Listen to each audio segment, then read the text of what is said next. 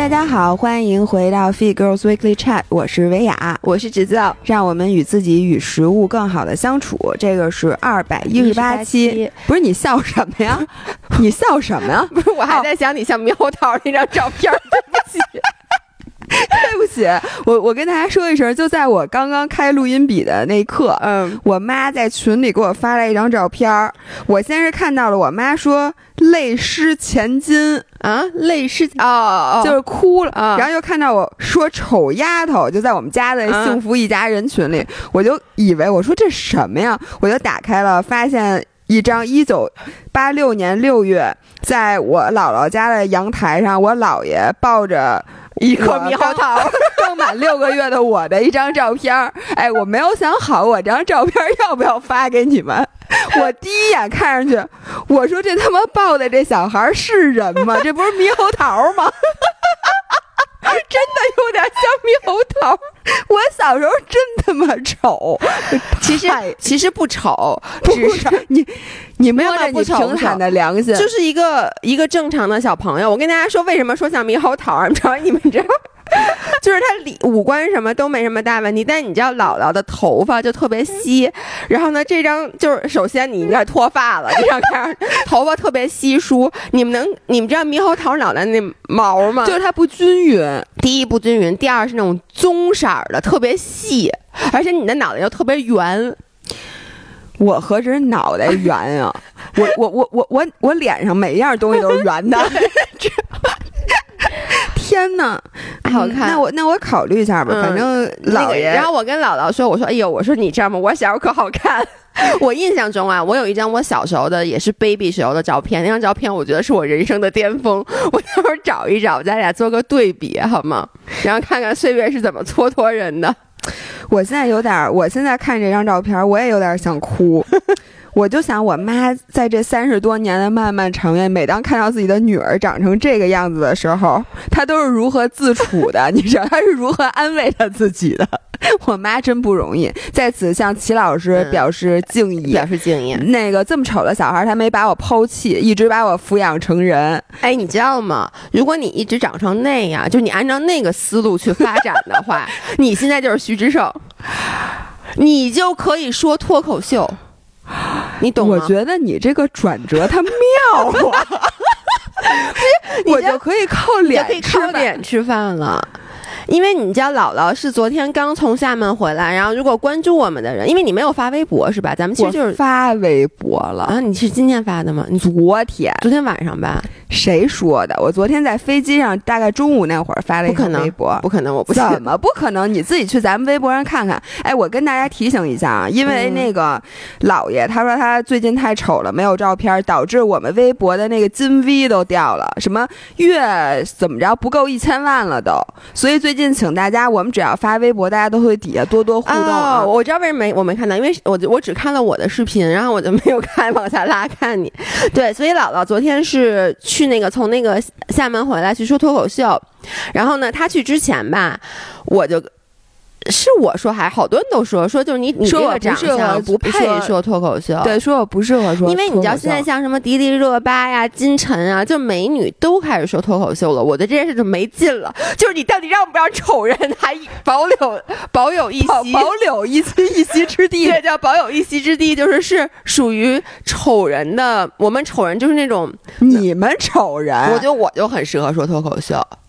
就是你不觉得在比如咱们在一个 friend setting，就每一次在一群朋友当中，就是我永远都像那个在说脱口秀的人，就是我会一直的在滋，对而且就是你也会去说，对我是讨好型，而且你也会调侃我，我也会调侃我，然后大家也会 你也会调侃我，我也会调侃我，这个这句话赢了。对不对？就是咱们会会这样吗，所以我就觉得你其实本身真的就是你去说脱口秀，感觉我不是说你是迪丽热巴啊，但没关系感觉跟迪丽热巴去说脱口秀的效果是一样的，就是我不得不说迪丽热巴的脱口秀，其实她说的不差。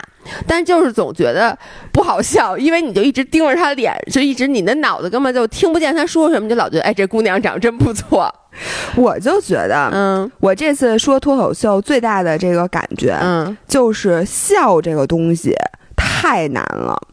就是你其实很容易让观众为你鼓掌，你甚至让观众为你和你共情，为跟你一块儿哭，我觉得都比让观众因为你而笑容易。哎，我想问你一下，首先你这个是一个你的观众。就是你是一个什么样的场景？你是去一个什么样的舞台说的？然后你的观众是谁啊？我们其实我们录这个东西更多是为了线上，OK。所以大家到时候会看到一个这个剪辑过的视频版本，因为我们那一天录了四遍，然后他就说会把那个你们发挥最好的那一遍给你们剪辑成视频。我们从早上开始，早上说两遍，下午说两遍，一共说四遍。OK。然后真正晚上那个演出呢，其实更多的是为了让你知道吗？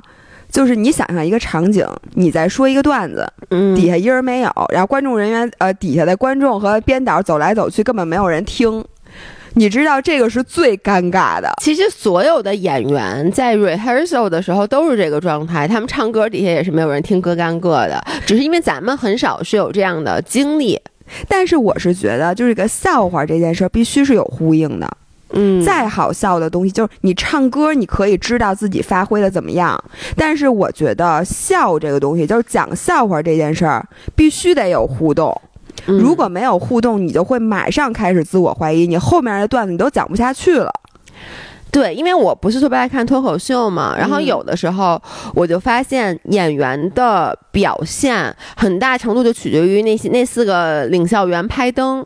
其实你知道，有的人他们拍灯，就是他不是觉得你不好笑，他也笑，但他就是不拍灯。他可能是想 save it for later，他可能觉得你有更好的梗拍出来。我我我觉得甚至很多时候是为了节目效果，然后就不拍灯，就是。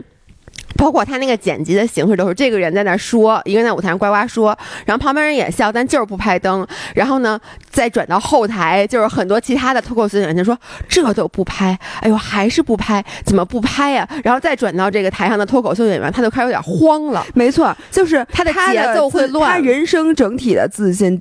完全 depends on 他上上，比如上十秒钟，对。他得到的反馈。对，如就算是周期末，你给他扔到一个场子里，比如咱们几个坐在坐在第一排，明明是听着他讲的，但是就是不笑。然后我们就在底下玩手机，然后互相之间还聊天儿。周期末都会开始自我怀疑，肯定，因为我觉得周期末其实有时候在那个舞台上的表现就没有那么好。我觉得跟他在线下说，就是直接给他反馈的，以前就是普通的观众和他到了那种舞台上，可能就是像你说的，那个现场观众的反应可能跟真正的这个脱口秀场所不太一样。他就慌过好几次，我觉得。对，而且我发发现啊，你让一个陌生人笑特别难。因为你看，咱们平时我觉得最好笑的事儿，是都是发生在熟人身上。对，因为你了解他，然后你就觉得这个人，比如说是你做一个什么什么样的事儿，我就会觉得巨搞笑。对。但是有时候你发现没发现，就比如说我想把你的事儿讲给一个不认识你的人，嗯，这个你怎么讲？你之前怎么铺垫？对，你得迅速让他理解你这个人的人设是什么，你才能给他去讲那个故事。但有时候你铺垫的太短吧，他不理解；你铺垫太长了吧，没劲了，就没意思。因为有的时候，你就跟咱拍视频似的，你有没有发现，有的时候你脑子里设想，甚至你写好脚本之后，你都觉得这视频的效果特别好，但是呢，你真正拍出来。是。发现这视频的效果跟你想的完全不一样，但是其实你每一个字儿都是按照脚本拍的，然后笑话也是，有很多时候吧，你就觉得这个梗非常好笑，但是你真正自己讲出来的时候，你都觉得不太好笑了，或者有些事情你觉得没那么好笑，但是你讲出来发现，哎，大家觉得还行，对，并且又是有文化差异，就是我们是在厦门给厦门的那个跑团的那些人和媒体讲，啊，你就觉得现在有多少观众啊？没多少观众，我觉得三四十个啊，那就我觉得要是人特别多，就是这样子，比如有一半笑了，效果也不错。就是人少的时候，就是大家要不笑，竟然还有，你知道吗？我看到有一个观众，他在最开始一直坐在我旁边，他带了一个小孩儿，那个小孩儿全程一直在各种出怪声，就是那种熊孩子，你知道吗？然后在别的脱口秀演员讲的时候，我心里就在想，哎呦，咱谁能不能把这孩子轰出去？你知道？然后就他让这旁边这一排人。人都没有没法好好的沉浸，对，嗯，反正我就觉得这个事儿挺难的。但是我从最开始我就知道这事儿很难，嗯，我也知道我不是一个天生的脱口秀演员。但是呢，你知道我为什么要去吗？嗯，我就在想，这个机会有多么的难得。你说咱们普通人如果就是说说有一个梦想，说我想试一把，我去说脱口秀，谁给你这脸呀？我想说，咱俩每天都在说脱口秀，咱们其实音频里面的段子，就你不觉得大家在音频里面很多段子都能让大家笑得直不起腰来？那这是因为大家了解你，大家长期的去听音频，这种而且聊天的这种形式，它其实没那么苛刻，嗯，就是好笑，其实挺容易的。但是你真的把你上舞台上，就好像就让你去说一段相声，它变成一段艺术以后就不一样了。对，我觉得那个东西跟这个东西它还是完全不一样的。嗯，而且你需要，你得一直精彩，你不能说就是让你听半个小时以后突然笑一下，这是不可能的。而且这种，反正就是我觉得那个表艺这种表演形式和咱们在播客里面说梗。是不一样的，是完全。这是为什么你开始，你不是说让咱俩一起说吗？嗯，然后我就没有没有答应，是因为我觉得脱口秀的形式和聊天和相声是完全不一样的。就是我至少 so far 我不爱看任何一个双人的脱口秀，可能是我漫才的那个我也不我我不能理解，就是就我能理解为什么会有人觉得他好笑，但他打完全达不到我的笑点。我也是，我也是。就是我一点儿都不觉得好笑，就是你看网上那么多漫才的，包括那个脱口秀大会也有双人脱口秀，所有双人脱口秀我都没有笑出来过。其实不是他们，我觉得也不是表现不好，我是觉得两个人的局限就在脱口秀的这件事儿，因为它之所以叫脱口秀，它其实是单人脱口秀，你两个人其实会对给对方。加这个限制，就是更更像相声，对，包括像你看，就是那个建国、博洋，就是其实两个非常出色的单人拎出来他们的脱口秀，我都觉得好看，放一起我也觉得不好看。但我觉得是他们那次是不是他们俩为什么组漫才，就是因为没有时间准备新梗了，所以就说嗯。我觉得他们俩自己也觉得不太好笑，并不是说他们俩觉得非常好，但是咱俩觉得不好笑。但反正，但是这次有好多人问我说：“那个老爷怎么没来呀？”说什么的，你的那个逗哏还是你的捧哏怎么没来呀？然后我就跟他们说：“我说啊，我说谁？”然后他们说：“老爷。”我说：“我们就一个人。”我说：“一直是我。”我说：“都是我我自己。”我说：“我没有老伴儿。”啊？为什么？因为这样大家就会笑了，你知道不？大家就很惊诧的看着我，但是我没懂，然后我我惊呆了。不是因为我就都是特别自然的坐在那儿。我说谁？我说哪个？他说姥爷。我说姥爷。完了，你知道关雅迪该疯了，因为关雅迪从来没有见过咱俩在一起，但是咱们都没少见面，每次见面都是单人的。然后你知道，他其实约我明天去录播客，然后呢，我就说又是我一个人是吗？所以关雅。就只有关雅迪知道咱俩的秘密，那所以你这整个的，你觉得这个效果说下来是你想象中的那样吗？我能跟你说我我不知道吗？就是因为线下大家确实就都笑得很开心，但是我觉得也是因为大家非常给面儿。对，因为你有点算是那种请，不是买票来的观众，对吧？不是买票来的，还 还给还给大家送什么啤酒啊，有吃有喝的，所以大家已经很高兴了，坐在那儿就可以笑而且里面有很多，因为他们这次找赞助商是安踏嘛，嗯，然后还有那个就底下是安踏好多请媒体。嗯，所以呢，人家那个拿了钱坐在那儿，他必须得笑。我跟你讲，对我我现在关心的其实就是线下的效果，大家你看不出来的。嗯，我是想看看我从线上他们给我剪辑完了之后，我那个能不能有有点效果？我觉得剪辑之后的节奏肯定是更好的，对吧？那也不知道，我哎，我又觉得线上炸场的东西和线下的也不一样。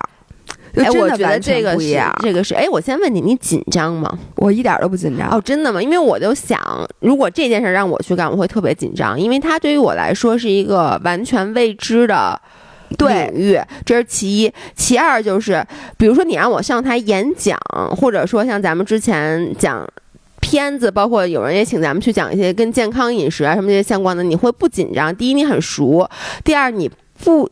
你不期盼他给你什么反应，就我讲你，你不需要他，他听着就行。对，他是一个单方面的也没关系。对，他是单方面的输出。对，但是这个其实就像你说的，你必须要有回应，就是你十秒钟以后的表现取决于你十秒钟之前大家笑没笑。等于就是我我这个最自视甚高的人去扮演了一个最需要讨好别人的人格。嗯，因为我觉得脱口秀演员必须是讨好型人格，因为你一定要去讨好。台下的观众，因为如果他们不笑，嗯，因为这个是权力反转的。But on the other hand，就是你这种性格，你又不会，你如果这样子的话，你不会被被大家影响太多。就如果他不笑，你就想你丫为什么不笑？就是你不会，我会一下自我怀疑。我会指着台下的观众说：“这位大哥，你为什么不笑？你现在就给我笑一个，要不然我就不往下讲。对你不会自我怀疑，我也我我会，你也会。因为你知道吗？有一个你没有把一个笑话讲十几遍过，对吧？同样的话，比如老爷公插圣诞树那笑话，我讲了可能已经三十多遍了。对，但是你不是一个这个表演的方式，嗯。就是我发现再好笑的笑话，你第一遍可能觉得还挺好笑的，嗯。然后你讲到第十遍的时候，你已经一点都不好笑了，觉得。哎，这也是我一直 wonder 的一件事儿，就是其实脱口秀演员他也没有那么多梗，呃，对他们就几个，他们就那个梗，他们就反复的说。对然后呢，我先不说对于观众，首就先对于他们自己，像你说的，他可能自己第一遍说，他也很有新鲜感，对他也觉得我这梗很牛逼，然后他讲的时候一定也声情并茂，他代入感很强，但他他像例行公事一样。你想，他们经常巡演，可能要讲，对就讲，就每天都讲，然后讲几十遍甚至几百遍。那这之后，其实就是你就有点像，是不是像在背课文？对，然后呢，我觉得这是对于他自己，然后对于观众，我就发现。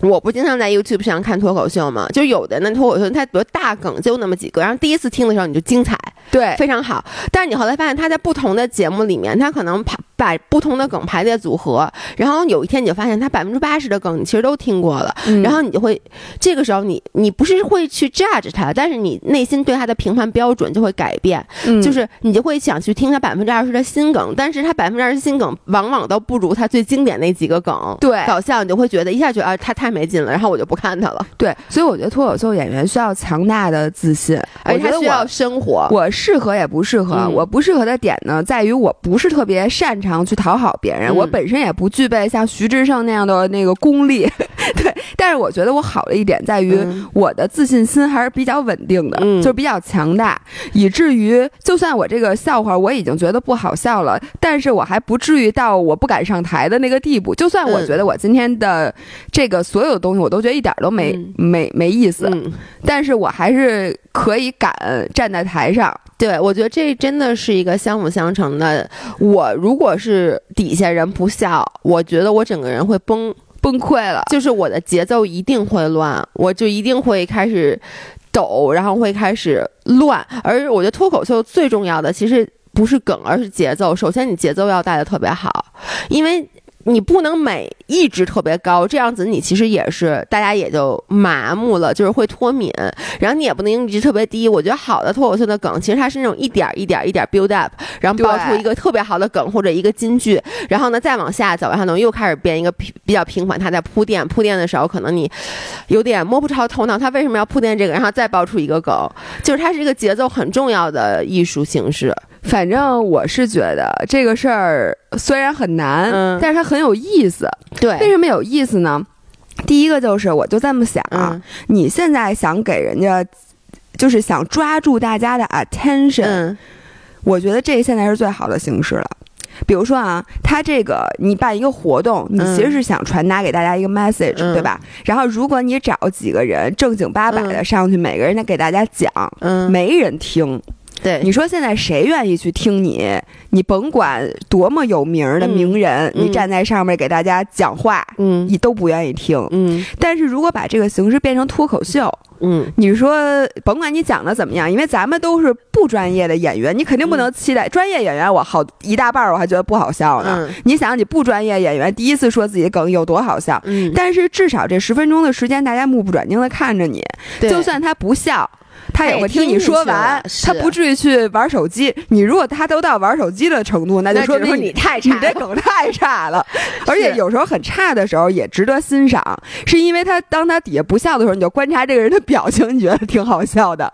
就是你观察他慌张，就像那种不知所措的感觉，也觉得也挺好笑。所以我觉得现在脱口秀这个形式可能是嗯唯一一个能抓住大家 attention，而且你又能表达一些观点，你只是方式换一下。对，我觉得脱口秀这几年真的是，我也感谢李诞，虽然就是我觉得他确实把脱口秀带到了普通大众的人的生活里面。对，然后反正就是这两年特别火，包括我认识很多人，他们会去定期看脱口秀的这个表演啊。我觉得这是一种特别解压的方式，特别解压。它解压的这个属性也意味着，就是说，如果一个人他看起来是。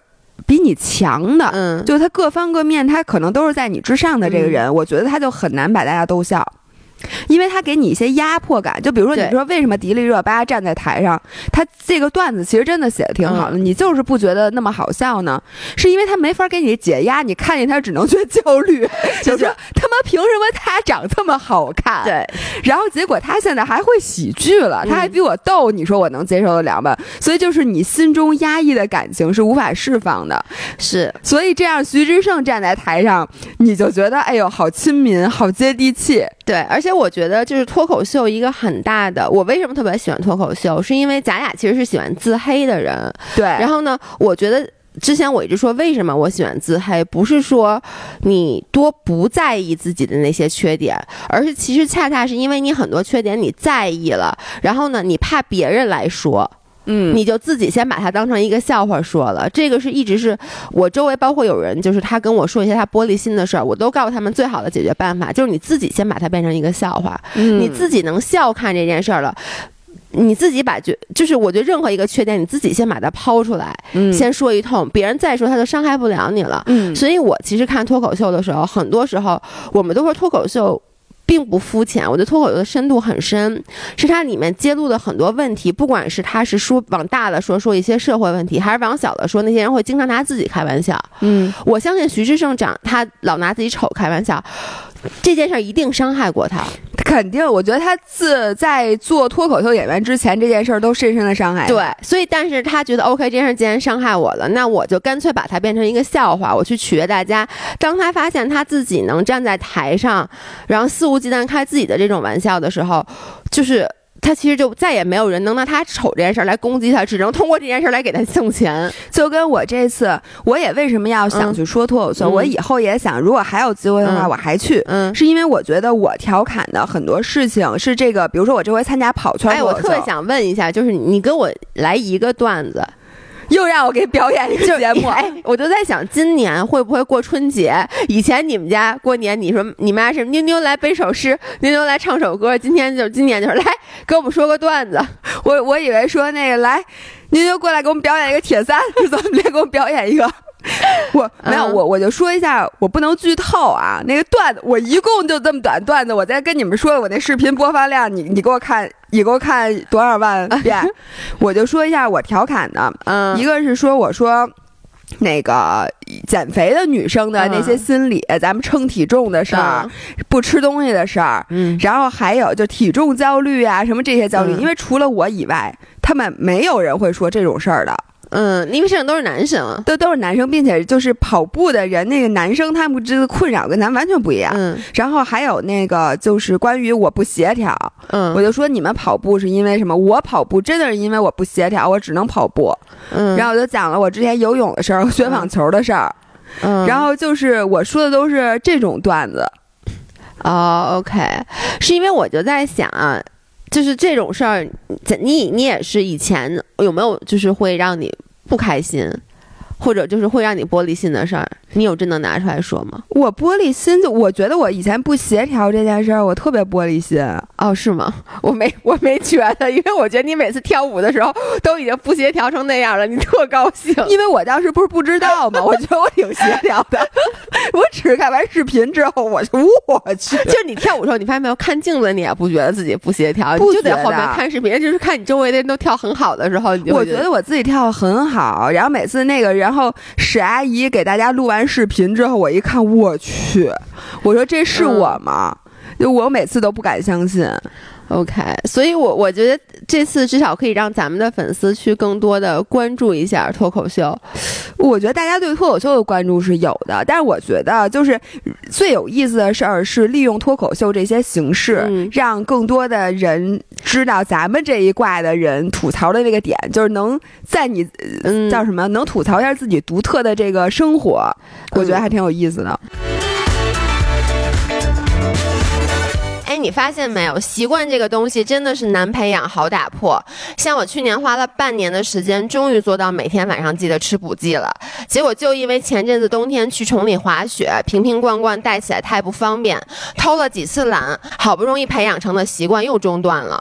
像你这种爱偷懒、怕麻烦又选择困难的人，最适合 V Plus 这种预配好的营养补剂，专门为女性的身体和皮肤健康定制的补剂组合，每天啊四粒，包括复合维生素、维生素 C、深海鱼胶原蛋白和调节女性内分泌的月见草油。像这样一盒里面是三十条，每天啊吃一条，就可以满足人体日常所需的二十四种营养。出差旅游啊，你走几天带几条，放在随身包里也不占地儿，特别方便。对，而且最好的是，我再也不用纠结到底该买哪个牌子的哪种营养补剂了，因为 V Plus 是两次斩获英国女王大赏奖项的膳食补充品牌，所有的产品都由行业内顶级的专业医师研制，百分之百英国原装进口。如果你饮食不均衡，经常出差熬夜，或者训练量大，总是打不起精神，容易疲劳，或者皮肤敏感暗沉、指甲头发脆弱易折，又或者生理期前 mood swing 特别严重，都可以试一下 V Plus 这个专门为女性定制的 Her Plus 口袋营养条。补剂不是药。但是长期坚持服用，你一定会发现身体状况的改善。像我每天训练量那么大，但是抵抗力一直不错，我觉得跟坚持服用补剂很有关系。在淘宝搜索 V Plus 天猫海外旗舰店，跟客服报暗号“姥姥姥爷”，原价二百三十九元一个月三十条的 V Plus 口袋营养条，到手价只需要一百二十九元，相当于每天还不到五块钱。这个价格比所有购物节都要便宜，是我们为大家申请到的专属福利。不过也要提醒大家一下，优惠期限是一个月。二零二二年我们可以不立 flag，但是一定要健康有活力的开始新的一年。今天我们这期节目一半儿是说姥姥的脱口秀，一半儿其实我是想抓紧时间，还想回答几个粉丝的问题回答，咱们因为我觉得有几个粉丝问题跟你这次脱口秀还挺像的，就是有啊，天生货，对，有一个天生货的问题。当时我看到以后，我立马截图了。我首先我想问这个粉丝，你的这个词是不是跟我学的？那肯定的呀，就是因为我觉得大部分人啊是不知道这个词的，这不是一个好词。只有我会每次就是时不时的用它来描述一下我自己。而且，by the way，这件事 again 也是一个，就是我觉得曾经是伤害我的事儿。后来我天生货，就是因为 attention 或者小的时候，我老被人说是人来疯。呃，就是啊，对，但是你知道吗？在大家说你人来疯的时候，不是表扬这孩子好，这孩子人来疯啊！你看看这家里一来人，这孩子跟疯狗一样，就开始满屋跑，不是这样的。这也是这不是一个优点，同时也不是一个缺点。我小时候一直都就因为你知道，小的时候在家里面，我我就是，就我觉得我是天生的 attention whore，就天生的人来疯，所以哎你你用中文来给大家翻译一下啊，天生货。attention whore attention 就是我想想，其实就是极度需要被人关注，不管是好是坏，就是很需要别人的关注在自己身上。我觉得的那种混蛋，呃，其实 whore 没有 咱们不能说 不能说这个词，其实也不是混蛋，就是说这种就是就形容 而且他写的是货儿，是货儿，他写的是 attention 货儿。哦，对，跟不是啊，是 W H O R E，是 attention 对对 whore。对对，然后呢，其实小的时候，我觉得对于很多人来说，其实就是人来疯的一种表现。就是嗯你们想象，如果就是一个为了求关注不择手段的人。对，那不就是脱口秀演员吗？对 对不对？对你想想，你你大家想象一下，如果你去一个聚会，会有一个人就站在那儿侃侃而谈，滔滔不绝，然后所有人都在看他。然后呢，这个人为了让大家去关注他，很多时候就会拿自己寻开心，甚至然后不惜去打破杯子，打什么打碎一只杯子。比如说，大家说完了，然后被另外一件事吸引走了，他在这边不说不行，我得踩一杯子，让大家看到什么我洒自己一身果汁这样，大家就又会围过来的那种人。然后我小的时候是，就家里一来客人，我平时可能也就在那儿坐着，就没什么事儿。家里来客人就开始，就是从说话到到行为，就是那种特别过激。哎，就是让我想起了小布，大家记得那只大金毛吗？曾经在我们家生活过很长时间的，我就记得，如果大家呀都坐在那儿，哎，就是其实所有的狗都是要亲身，没错，，就是如果大家都坐在那儿看着小布，说：“哎，你看小布多可爱呀、或者什么的，它就躺在那儿四仰八叉的躺着，什么都不干，嗯就休息。嗯然后这时候大家说：“咱们看个电影吧。”然后就开始把电视打开，开始看电影，就没人理它了。嗯，这个时候它会突然开始满地找东西，先找那种能弄出响声的东西，嗯然后叼一个大瓶子过来找你蹭你的腿，然后在嗯旁边叮了咣啷、叮了咣啷的玩瓶子，他就不让你看电影。对，我觉得你这个行为就跟小布对我觉得，就我说的嘛，我说所有的狗其实都是要亲生活儿。是的，反正就是我小的时候，就每次我那么一闹，家里一来人，然后有时候我爸我妈就会觉得很丢人。就你能想象，因为我又不是一个，如果我是一唱歌特好，或者我会钢琴十级，那这个时候，比如家里来人了，我说我现在要 get attention，我可能表演一首曲目给大家，然后我爸我妈就会觉得鼓掌，就会觉得啊，太给我长脸了。但是我不会，我只能靠，比如说，我真的就觉得我像疯狗一样，就我满屋乱跑，就尖叫，然后呢，就是会可能是打我嘛，就是我会去做一些很反常的举动，我知道大家一定会看我的举动，天哪，太可怕了！我我我尴尬癌都犯了，不知道为什么。所以小的时候就是我妈就老跟我说你别人来疯啊，而且你知道一般家长那么说你的时候，他其实就是一种批评的语气，一种很尴尬的语气。对，尴尬且批评的语气，所以小的时候我就觉得这是一个我非常不好的点，嗯但是我就想说，我不说了吗？这是一个又是一个天生的点，你又控制不住。嗯，那这这个如果 attention whore 这个问题转到职场上，嗯它就是这个问题。我来嗯给大家念一下啊，那个姥姥姥爷在职场上该不该做这个等于做人来疯？就是我所在的金融投资行业，工作不是螺丝钉型的工作性质，也不是典型的这种团体型，就嗯。teamwork 型的工作方式，凡事都得靠主观能动性。其实说白了就是那种单打独斗，然后你需要调动的资源，你需要去争取很多事情，嗯。就是自己要去为自己争取，嗯。然后能明显感到同事们都是各显神通，嗯，尽可能的搞事儿，给老板多留点考评前的印象。就年底之前啊，嗯然后我虽然一整年搞了不少实实在在的业绩，该有的 credit 老板其实也是有数的，本不该焦虑，但看到年底各种搞事情博关注的同事们，心里还是被卷了起来。总觉得我是不是也得整点啥？别辛辛苦苦的十一个多月败在最后的印象分上，因为到了。肯定老板会根据你全年的这个考评分来给你发奖金。但是他的印象肯定就是最最后一个月是特别新鲜的，就是最新鲜对的。我从小是个对自己要求高但不喜欢锋芒毕露的人。哎，不是你吗？是的，我会默默的努力的把事情包做，包括工作都 deliver 的漂漂亮亮，但不喜欢（括号也有点瞧不起）邀功和高调，跟我一模一样。以前总觉得是金子总会发光，我的结果好，老板一定看得到。后来发现老板的注意力也是极度有限的。没错，你不上赶着表现，别人可能就看不到你。但我骨子里真的不喜欢那样，看到同事们做戏，打心眼里嗤之以鼻。我该如何调试心态？（括号一个同样有点自视甚高的五人儿） 我能说，我首先我太理解这个人了。你知道，每次我们原来还没有“内卷”这个词，我不知道如何形容我们这种关系。嗯就是我们每周的周二早上起来嗯会开一个例会，嗯那个例会邀请的是这个大部门里所有的小的 team leader 嗯来跟老板去汇报工作。嗯本来说好了，这个会只是简单的汇报，你基本上就说一下你上一周的这些项目的完成情况，以及这周要干些什么事儿。有些嗯重要的问题是拿到这个会上探讨的。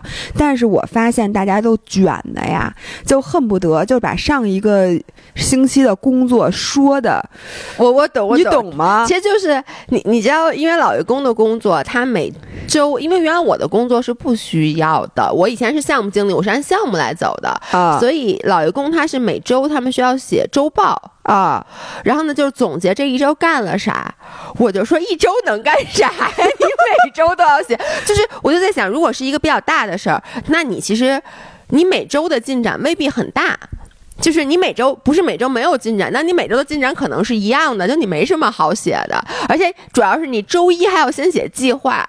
那如果是我，我可能就是周一写一计划，那我周五的总结就是已完成。就类似于已阅，但是他们，而且但他们就是要求跟你一样，就是那次老员工在那儿写写半天写不出来，我看他已经妈呀写了好几篇了，他就说因为其他的同事都会写特多，你写的少，你你先别说，因为老板说实话我就更没时间看，因为老板可能要看十几二十个人，嗯他根本没有。而且都是大家都是周五交，你说周五交，老板不下班啊，他肯定不会好好看的，所以他可能就大概扫一眼谁写的长，谁写的短。就如果人家都是长篇大论，你写三行或者你写一个已完成本周计划，那你老板就会觉得你啥事儿没干。对。然后呢，我当时就是，我就想说，你们这叫汇报吗？你们这儿演出呢，搁搁这儿演出呢，就真的是。然后呢，他我发现大家有一个重要的技能，嗯我后来才发现他们真聪明。嗯像我呀，从来跟老板都是那个报喜不报忧，嗯就是我就觉得这件事儿，呃，如果有困难我自己解决就行了。嗯如果我实在解决不了的，我才找老板。但嗯我发现这种事儿其实非常少的，就是你真的解决解决不了，嗯然后你只是说老板，哎，我这个都做完了，这个也做完了嗯什么的，然后哪些哪些没干的，嗯我现在就会干，就是这种嗯轻描淡写。我发现这个很难博得老板的关注，嗯，因为他就觉得哦，那你都做好，他可能根本没过脑子而。且他可能也觉得这事儿就很 easy。对，他就觉得这件事儿嗯 easy。有很多同事，我跟你说，那真的是戏精，他会把一个特别特别简单的问题，嗯让你觉得这人是不是弱智啊？他会把这个问题、这个困难呀、嗯。给老板从头到尾描述一下。嗯。然后之后呢，这样他就吸引了所有大家的目光，嗯。因为大家会觉得，呃，想替这个人解决，因为他首先先说，哎，这个问题特别特别困难，嗯。我现在就卡在这上面了，然后就给大家哈从头讲，这样大家就就一直听着，嗯。然后你听完了之后呢，有的时候会觉得说，这事儿困难在哪儿啊？我没没听听懂这个点，或者觉得你自己干事儿的层面，你会觉得这件事明明不困难，嗯他为什么这么困难？但是他就要用这个，然后老板每次首先就觉得呃别的人可能都没干事儿，嗯，然后只有他干事儿，并且他还做了这么多的思考，然后有他有困困难，嗯说明他这个事儿是最难的。嗯然后呢，下一次老板还只记得他这项目，还会问：“哎，你那个上回那个困难怎么解决的？”他就再继续，就跟电视剧似的，嗯每一集他会把那个最后一集不能让这个这件事儿完，得给你留在一个嗯最。就是，比如这人到底死没死，嗯对吧？夸叽这集完了，然后下一集他就继续演。嗯然后我每次就是既瞧不起，然后呢又在想，到底是他不对还是我不对？嗯我这样做是不是就特别吃亏？嗯，就我每次都是这样的。那最后你你最后是怎么去解决的呢？嗯，如果是让我给他进来，嗯因为说实话，我现在已经不在这个嗯职场里面了。是但是呢，我后来作没有想 get my attention 吗？我天，没有想 impress 我。我一会儿给你演一段儿，行吗，老板？那个，然后后来我就变成了一个真正的老板，可以这么说。对，然后我就觉得我以前可能做的是对的，嗯因为我在那个职场中，后来我就在想，呃，老板其实啊，你就先不说哗众取宠这件事儿，嗯说到底上，老板最喜欢什么样的员工？是喜欢把他晚上会因为这件事儿睡不着觉的那件事儿帮他解决了的员工。是这个这个问题呢，可能是一件他想没有想到的事儿，他嗯忽略了的事情，或者呢是一件呃他不知道该怎么解决，嗯或者是他。反正是他比较焦他虑的痛点，真的是能干事儿的人，在最后才会最被这个老板所赏识。咱们公司其实也是，是，但咱们公司人比较少。就是你，你知道，我其实看完他这个写的，我之前跟他有同样的困扰。嗯然后呢，我虽然在其他方面是 attention whore，但是在职场上我又有点小小的自视甚高。就是是这样的，就是你，我还是希望得到关注，这个是我的本能。然后呢，我 我就在其他方面都很咋呼，但是反而在真正工作方面，我会比较低调。就是你能理解，因为我我我很想让大家还是关注到我，然后呢，但我其实也不但你是靠什么奇装异服啊？对就大夏天穿棉袄啊，大冬天穿短裤这种事儿，exactly 就是奇装异服啊！我记得我之前穿什么那满是毛的靴子呀，然后包括就是在年会的时候，比如说就是那种娱乐活动上面出力啊，每天。捯饬啊，就是我在其他方面，我依旧会保持我 attention 或者天性，啊，包括就是我给大家讲我整容的故事啊，然后这就是脸，当时不是咱们打完那个脂肪打完以后就就立刻去上班，然后让其他同事都。在那议论纷纷，说他怎么了？就这种事儿，我反而不是特别会介意。但真正到工作成绩上的时候，我我会有同样的困扰。就你也不瞧不起那些职场上的 attention whore，所以你觉得在职职场上你还是要做一个更 professional 的人。呃，一个是这个，我觉得是更 professional 的；一个是我觉得在邀功这件事儿上，嗯你如果做的比较过的话，其实对你不是一件好处好事儿。嗯，就像你刚才说的，我觉得老板都不傻。就我觉得，首先你的做你做了什么，你还是要让老板知道的。嗯。就你的成绩，你要让他知道。我觉得这件事儿不是说邀功或者是 attention whore，我从来不赞成在职场上默默的付出。嗯。就这也是咱们一直在跟咱们的员工说的，就是我总是在跟心宇和心灵说，如果你真的很忙，或者说如果说这件事儿真的让你崩溃了，嗯。像心灵说，他那次给你剪视频剪到崩溃，嗯。那这个困难你是要让我知道的，嗯，因为这个其实就跟在一段感情里面一样，是我觉得要我们要开诚布公的去沟通，这个是为了让我们以后的合作更加的顺畅。嗯所以，如果说我在工作上遇到任何困难，我不我不会说我自己闷头解决，我会告诉老板，比如说我需要你的协助，或者我需要哪个部门哪个部门的协助。因为尤其是我以前是做那个项目的，我其实一天到晚都是在协同不同的部门，然后呢，经常会有你你使唤不动的，嗯然后我去会去告诉老板，包括我的困难，包括哪个部门他可能对我们我对我不支持，我会告诉他。嗯但是你不要过度的去描述这个事儿的困难。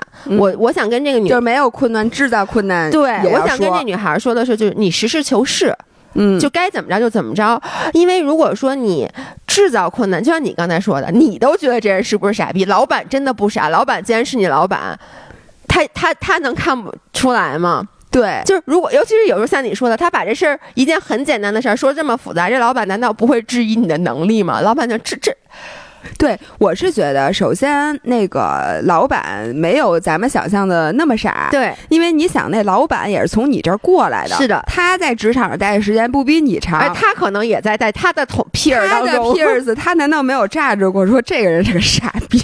说他就是那种邀功那种人，是这是最在职场上遭人不耻的。就除非啊，我觉得是这样，如果你有邀功的本领，你可以去邀功，邀功的本领，这意思就是你既邀了功，又不留痕迹的邀功，是吗？不是，就是你确实把这事儿办成了。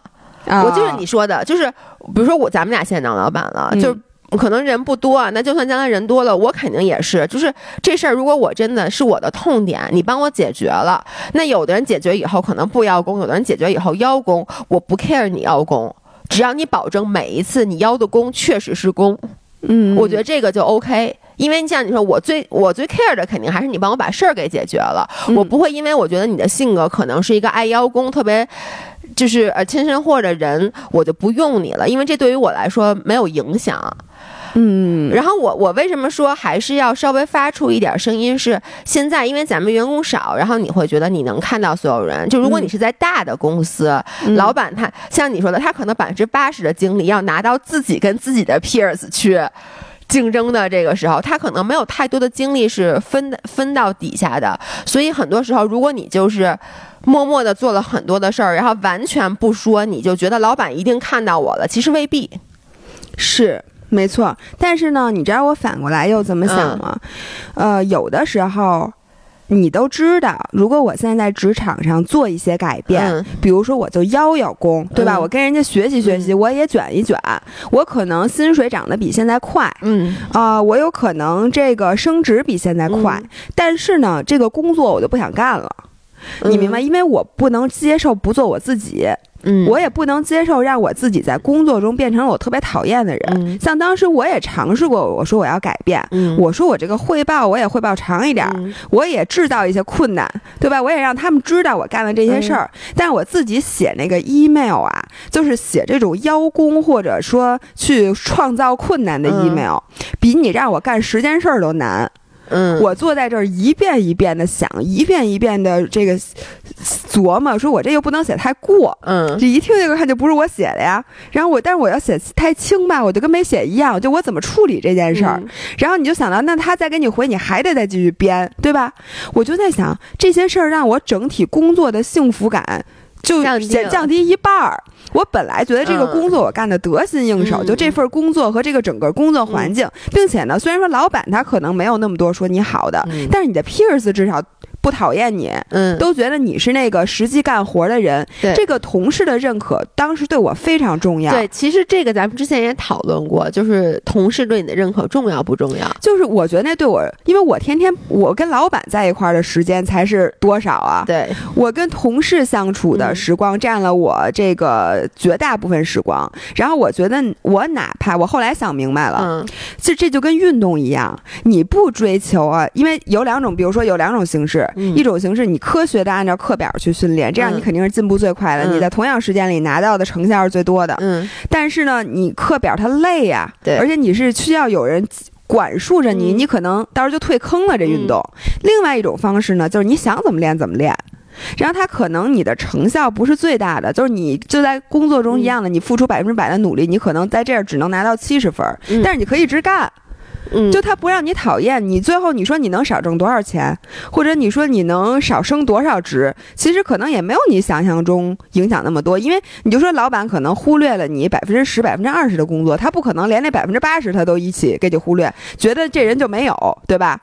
所以我觉得有时候啊，你要反过来想，就是这个工作跟运动是一样的，你只有 sustainable，嗯就是你找到一个你能长期的在这份工作里的模式，既让自己能不那么 bother，你能做自己，嗯又让你这个工作成果和你的这个收获还不错。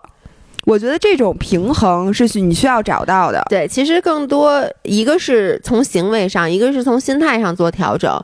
我觉得这个五人儿他既然问出了这个问题，嗯，说明这件事儿已经让他不高兴了。对，就是我觉得他一般能问出这个问题，是你已经觉得你受委屈了。嗯所以我觉得这个时候跟老板去进行一定的沟通，或者说这样，就是。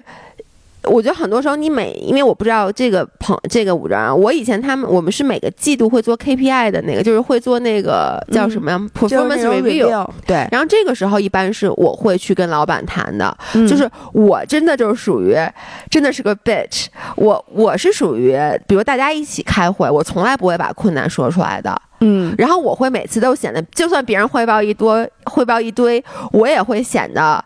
我我处理一切问题很 easy，、嗯就有点像别人问你昨晚学习了复习了没复习，没复习然后你考试考特好，啊，这个是我喜欢的形式。但是呢，我会把我真正遇到的困难，我会在私下去跟老板老板说说。对，我觉得这样子可能就不会让大家就不会让大家觉得你特别的反感，因为你真正遇到的问题，你其实也得到了沟通，但是你又不会在一个很多人的会上显示出你你干了好多事儿。就是我就会实事求是的去去做，还有就是你刚才说的一点，我觉得特别对，就是你还是要 stay true to yourself。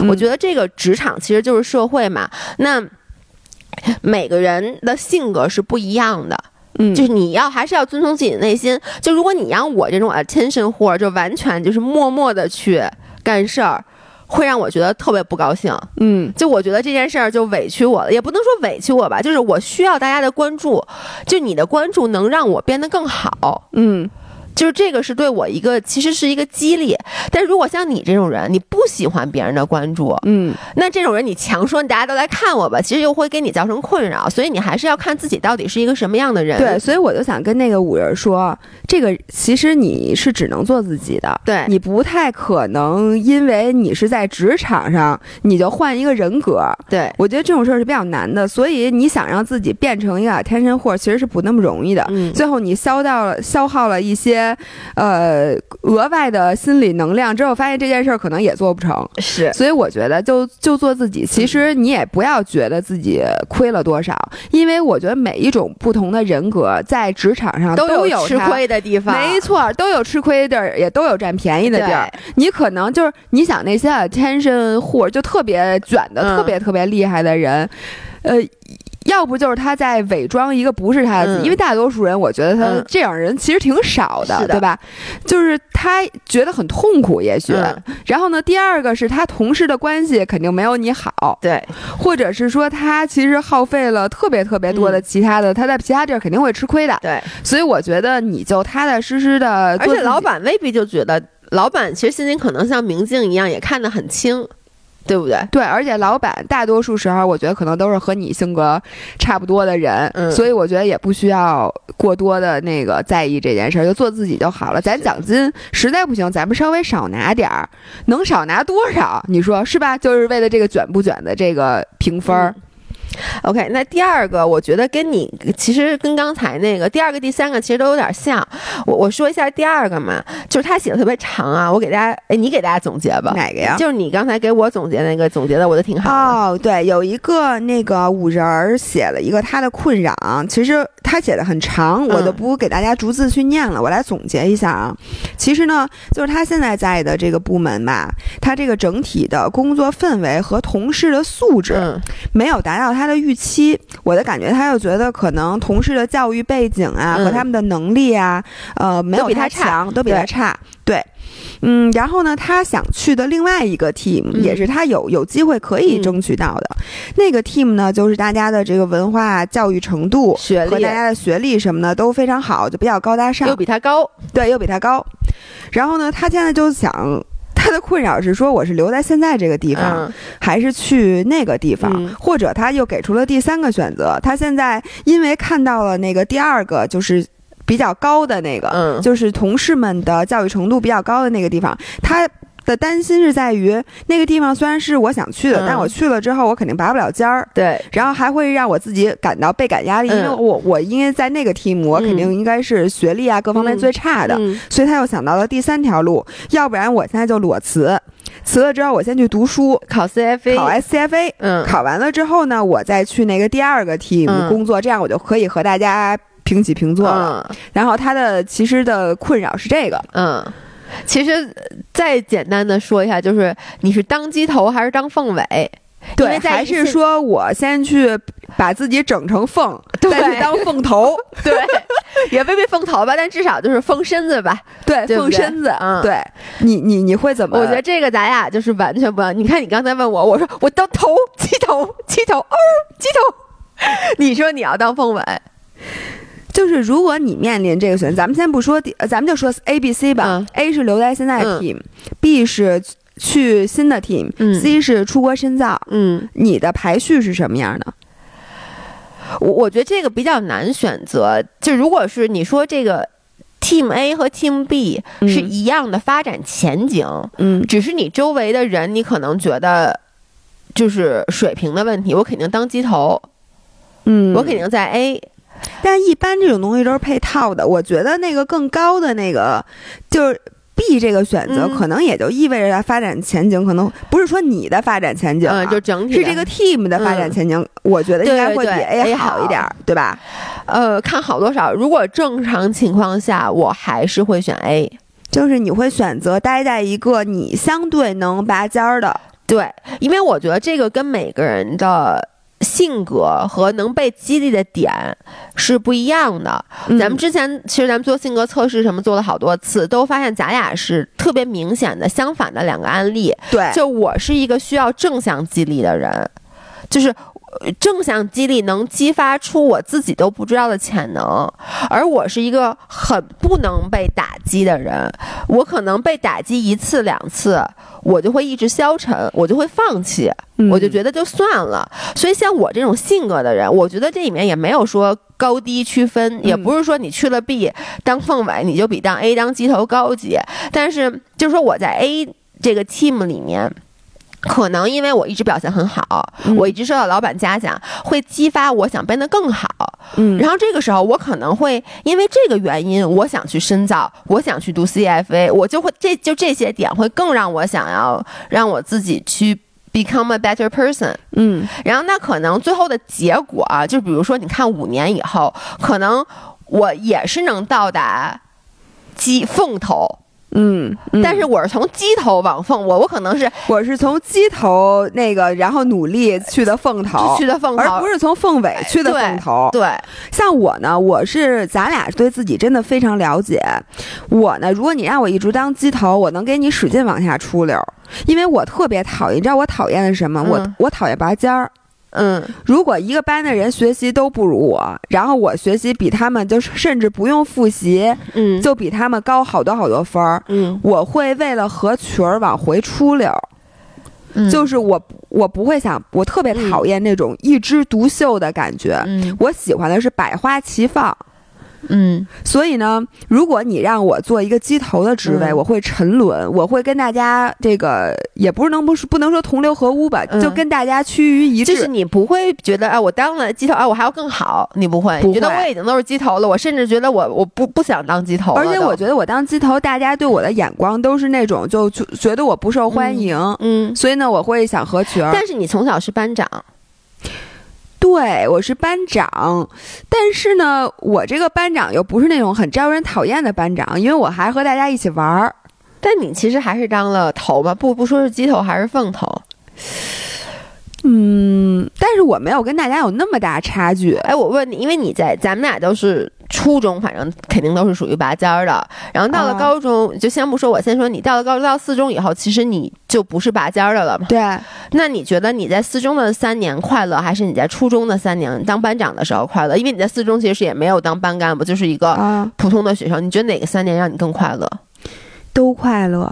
因为我在初中拔尖儿，我也不是说让大家不可望其项背的拔尖儿，那那跟学习好的人很多，我就跟他们关系都挺好也不。一定非得是不可让人望其项背嘛。我理解的鸡头就是，就如果说你们这有一撮人。嗯都很优秀，嗯我觉得这个就不是他描述的 A 的情况了。他描述的 A 的情况，其实那个氛围，就其他人他都有点看不上的。嗯你要说你你有一些人都跟你水平差不多，说明你在一个很合适的 position 上了。嗯，但是他描述的嘛。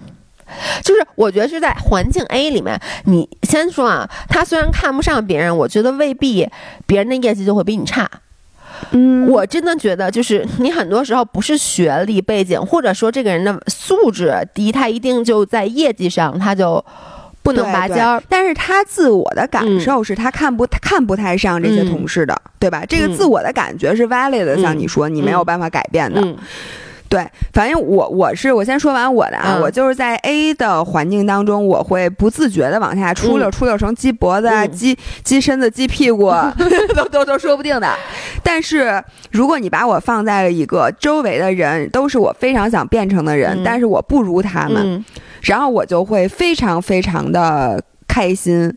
然后我开心的点不在于别人对我的打击，嗯。我让我很开心，嗯。是在于我会很容易肯定自己，是因为一旦我一件事做得好，嗯。跟大家差不多了，我就会觉得你看我多牛逼，原来这些人都是我觉得会打击我自信的，嗯。你看现在我不是也行吗？就这种事情我就会让我就跟说脱口秀，就是因为我们一共五个演嗯。演出嘉宾，然后有两个是专业脱口秀演员，然后当我觉得他们能逗观众笑，我同样也能逗逗嗯观众笑的时候，我就会突然一下对自己就觉得哎。嗯挺了不起的，所以我在这种环境下更有可能会去进步。然后我是第三种，嗯就是说裸辞你去裸辞，现在去深造，深造咱再回来，这个是我最不会选择的道路，对，因为我我觉得这是一种逃避。对，因为你永远觉得自己不够好。是的，你以为你去深造了回来，你就觉得你行了吗？而且我就想说，你深造回来，你考了 CFA 了，但是你那个 B team 的人，他们是有了这些 credential，此外，人家还有额外的三年的工作经验，就你还是比你总是因为你时间摆在那儿，你拿出这个时间去做这方面的追赶，你其他方面就落下了。对，而且我现在其实真的特别建议大家去做这种一边儿上班一边边学习的这种这什么不脱产的嗯。这种深造，因为我发现一旦你和这个社会脱产了，嗯。就好像你三个月没有健身一样，对，你整个和这个工作的这个习惯、这个惯性就全部都没有了。然后你再回来的时候，往往你会觉得你拿到的这个学历或者这是什么东西也没有那么值钱，也没有那么重要，远远不如你现在的工作经历值钱。对。而且不如你和社会与时俱进了这么多年，然后你在工作当中得到的这些东西值钱。是的，反正我觉得还是，其实你看，again，又是你一定要认清自己是一什么人，而不要觉得自己应该怎么做。其实嗯我觉得，我刚才为什么问你是初中开心还是高中开心？嗯，就是我就特别明显，因为我在初中就属于学习特别好的。拔尖儿的。我就开心，我在哦高中去了四中，因为我一开始也不知道，原来上课之前要预习，怎么大家怎么都会。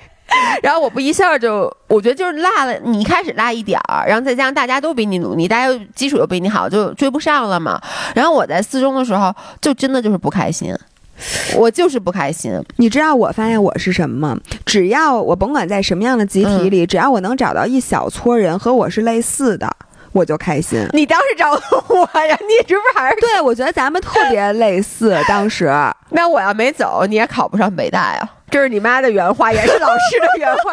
老师说我走了以后，成就了咱们俩。还真是不是？所以你要感谢我牺牲。然后我不是后来去了加拿大吗？然后我去了加拿大以后，就是其实一开始我就属于语言上跟不上，但是就数理化肯定就还行那种的。然后我后来不就特别努力学，然后我就又变成了那边我等于又是年级的前几名，嗯我就又开心了。嗯，就是你你你，我就是我觉得只要我一旦开心，我就越学越想学。嗯我就会，你看，因为我是一个不爱给自己去找麻烦，不爱去做很 challenge 的事儿，但就因为在那边，哎，你发现你学的还行，这个时候那，你就说啊，那我其实想学生物，然后所有人都跟你说生物很难，因为语言很难，这边生物学的是，但我还是选了，就是因为我觉得当时我在那个往上走的那个运势运势上面，你就愿意。你想，我觉得当时我印象中我在加拿大，我经常在图书馆也是学习到凌晨一两点，其实不比在国内准备高考要付出的努力少。嗯但是我当时是就很学得很开心，我都无法想象，就是如果在国内准备高考，你让我每天学习到十二点一点，嗯，虽然都是事实都是学习到十二点，但是感受是完全不一一样样的，对，所以我觉得这个问题其实和刚才一个问题咱俩回答的是一样的，嗯对，就是没有标准答案，这是。绝对没有说大家卷你也必须要卷对，或者说这 A 和 B 大家都给你同样一个建议，说你应该选 B，对。就没有应该这件事儿。嗯。最关键的还是看，首先我觉得每个人只能做自己，对，你是什么样的人，你就只能做这个选择。其实你是没什么选择的。是我觉得那个人他问咱问题的时候，嗯他心里也知道他应该待在 A 还是待在 B。其实每个人的内心潜意识里，你已经有这个答案了，只不过有时候你觉得，哎呦，我这答案是不是不对呀、嗯，我一直这么想，我每次都这么做，这是我人性的惰性，我人性的弱点，我不应该这么做。但我现在发现，你只有顺着自己走，你的路才是一直顺的。对，这就跟那个叫什么，有一种毛，你这么正着抚摸它，它就是软的；嗯你倒着抚摸它，它就变成倒刺儿那种，其实它是硬的。就对，就跟你摸倒刺儿，你你其实只有一个方法去摸它。就是你你是觉得你有两种形式，一个是从左往右，一个是从右往左。嗯但是当你把你的人生反过来，你和违背自己的天性从右往左的时候，你就觉得怎么每一件事儿都这么艰难。是这个时候你要看到，其实没有对和错，对。只有顺毛和刺刺刺刺毛。其实接下来一个问题，我们今天最后一个问题，跟刚才那个问题也有点像。然后那个马马上我们快速回答一下这个问题。这个问题我也是总结一下啊，就是有一个五人儿，然后他和他还有一个双胞胎妹妹，然后他们现在一起呢，其实都他们是当老师的啊，一起都考上了顺德的公办小学，就皆大欢喜。本来就考上了小学就是公办小学当老师，哦，当老师。对他们就很高兴。然后呢，但是呢，就是在顺德，他们本来已经挺高兴的了，但他们去了一趟杭州，嗯。然后呢，杭州也有一个考试，然后呢要面试，然后说妹妹已经通过了，然后呢自己也挺有把握的，但是呢，就是杭州他们就是去了以后就发现啊，杭州好发达，嗯。就会突然就觉得啊，在顺德这个小城市虽然很安逸，但没啥劲，大城市有大城市的刺激，理解。然后呢，但是呢，就是大城市，他就说，其实工资很跟佛山并没有什么区别，嗯，就工资高一点儿吧。嗯但是我们都知道，杭州的物价物价可是很高的，就是你的生活成本会高很多。然后他这时候就是我到底不就如果本来没有杭州这个选项是开开心心的，嗯，现在有了这个选项，然后也中了，然后这个时候他就开始困扰了，说我到底应该选择哪个？你给什么建议？真是你哎，你说说，当你没有选择的时候，你很开心，然后现在多一个选择，你就不开心人。生就是这样啊。就是，其实我觉得人生所有的不开心都是来自于你有 expectation，你没有。我不之前为什么说我不不做计划吗？就是当你没有 expectation 的时候，你觉得顺德挺好的，然后你一旦发现哦，杭州，并且杭州可行哎，而且杭州也要我，对呀可或者可能要我了。。对，然后最后发现他要没有选杭州的话，我觉得他在顺德会每天想，有时候会想一想，哎呀，你说我要现在在杭州，是吧？哎，确实跟你说跟刚才那问题有点像，就是因为我们不说是不是顺德的其他老师都会让他看不上，或者教育背景不不得不如他，但是你总体感觉就是在顺德，在德州这个地方，啊，德不是德州，叫什么佛州，佛山，佛山，哎呦，我的天哪！行行，就我这种人还给人建。议，是。不是，就说你在这种情况，你会觉得你，尤其是你已经拿到了杭州的 offer 以后，你会觉得我比我是不是比他们强？你心里永远在想，哎，我我其实就跟斯坦福给你 offer，你觉得决定留在那个一个什么？对，有点像是不是鸡头凤尾的问题，但是又有不太一样的，就是说你到底是选择一个机会更大但压力更大的地方，啊还是一个安逸的地方？你怎么选？哇塞，这个跟他刚才的不一样的点在于，你还要考虑到你实际的生活。对，因为我想他是不是人就在顺德，是吧？他住在顺德吗？他是他好像是不是南昌的，南昌哦，他是南昌人哦，那那那就是两个陌生的地方嘛，一个在顺德，一个在杭州。嗯然后可能就是顺德呢吃的好，对对吧？我那个天天吃鱼生，然后呢骑自行车就可以到广州呀。杭州不行，饮食荒漠。什么杭州是饮食那个面？嗯喵喵，呃我觉得杭州很好就爱吃，吃那种它不太高级的，就那我那那那面就是那个红的红烧那种糊，往里一拌，哦就都一个味儿。我觉得那就那不能叫，就是那吃一顿就腻了。你第二天吃啥？响油小笼包。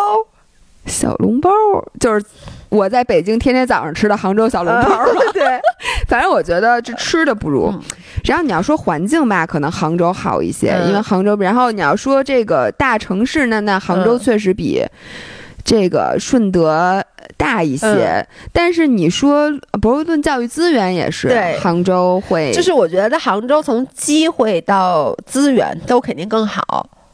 可是，就是我都能想象到啊，如果我在顺德，我一定过得很舒服。我挣的钱就是，就是能让我实现，比如说超市自由，比如美食自由。因为你的你住住房肯定没那么贵嘛，对，就你同样的钱，你就因为杭州真太贵了。对。嗯然后杭州你可能交完房租以后，你干很多事儿，其他事儿你要抠抠搜搜的，嗯，就是你你你会怎么选？我觉得就真的是看你更能忍哪种苦。你嗯在顺德的时候，你忍的苦可能是，我觉得对我来讲，可能嗯。就是我拒绝了一个杭州的 offer，、然后这种心里边的还是会有一些落差的。嗯就比如说，呃，我现在在我的一个什么，我不想得罪我的母校啊，嗯我不想说那个北大不如斯坦福，反正就说一个就是。中国的一般的一个大学，嗯比如说啊，现在是斯坦福给我 offer 让我去做教授，我有点是不是有点给杭州脸了？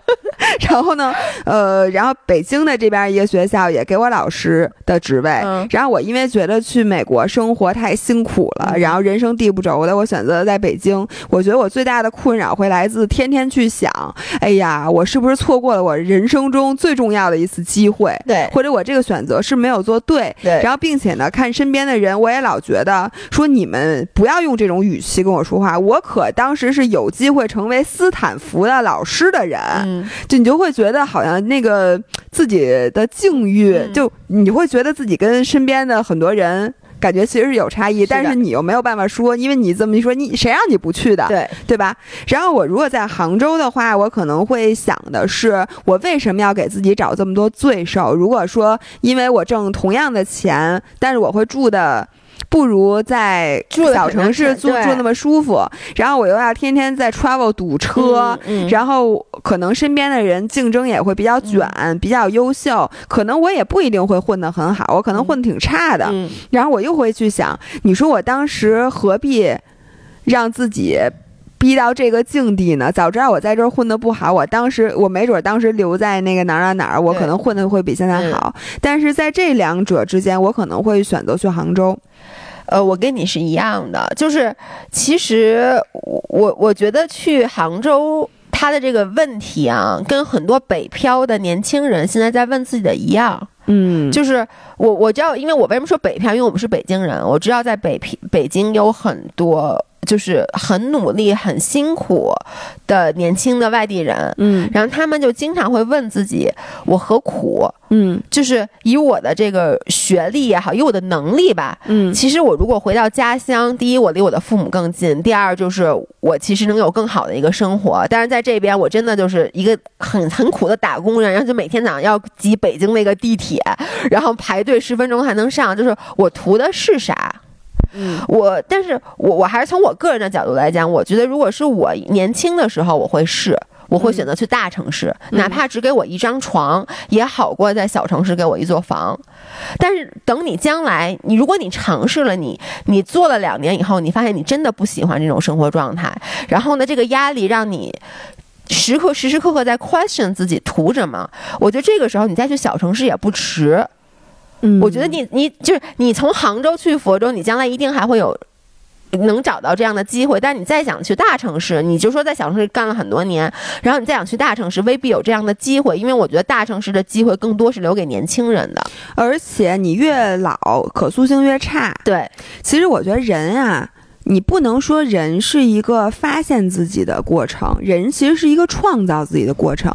你不把自己放在各种各样的情形下，嗯你是无法知道自己。是什么样的人的？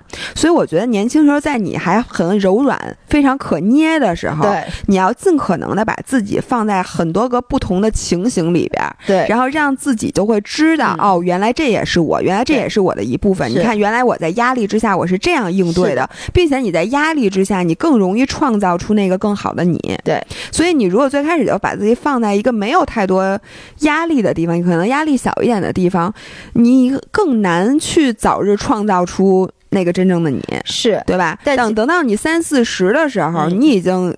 就跟鸡蛋似的，你都煮成熟的了，你就就不太好捏了。就说白了，就是我们俩现在如果再选择同样的机会，比如说现在给我在纽约有一个什么，请我去教堂教授。就就假设说现在有个机会让我去纽约，那我的这你知道纽约有多贵多贵多贵？然后呢说让我去，我可能就我肯定不去了。嗯，就是我觉得我在北京这一切都好，我也很习惯。但是因为我现在已经三十六岁了，嗯我觉得我已经作过了。因为当时我其实从多伦多回北京的时候，我很多朋友留在了多伦多，因为多伦多就属于比较安逸嘛，嗯并且他们现在都已经有两个以上的孩子，然后工作就很稳定，过得很安逸。可是我让他们看来就是一直在折腾，然后呢也也没成家什么之类的。嗯，然后呢，我觉得你不能去定义谁更成功，对，就是很多人会觉得，有些人觉得我在大城市，我打拼，我事业有一番成就成功；有些人觉得我在小城市，我合家，合家团圆，就是那种很嗯和美，就是。我有家，我作为一个女生，我有一个和睦的家庭，我有孩子，成功。其实这个是要看你自己，就是你的成功不应该被任何人来定义，除了你自己。你我真的是这么觉得。又来了，就你觉得自己很成功，你很满足，你觉得我现在很开心，这个就是成功的定义。所以你不要被那些其他的东西干扰。当然了，年轻人，我们俩都还是建议先先，你别管成功不成功，你先试一下。我就一直说，我说这个人生本身过程并没有意义。你说怎么叫成功啊？你说你是快乐，你人生最快乐成功吗？还是你说你挣钱最多成功？还是你说我我有三个孩子，我把他们抚养特别大成功？还是说你那个对你爸妈特别孝顺成功？你是事业上成功叫成功呢，还是生活上成功叫成功？其实我觉得这没有意义这件事儿。对，我觉得生活本身就是一个。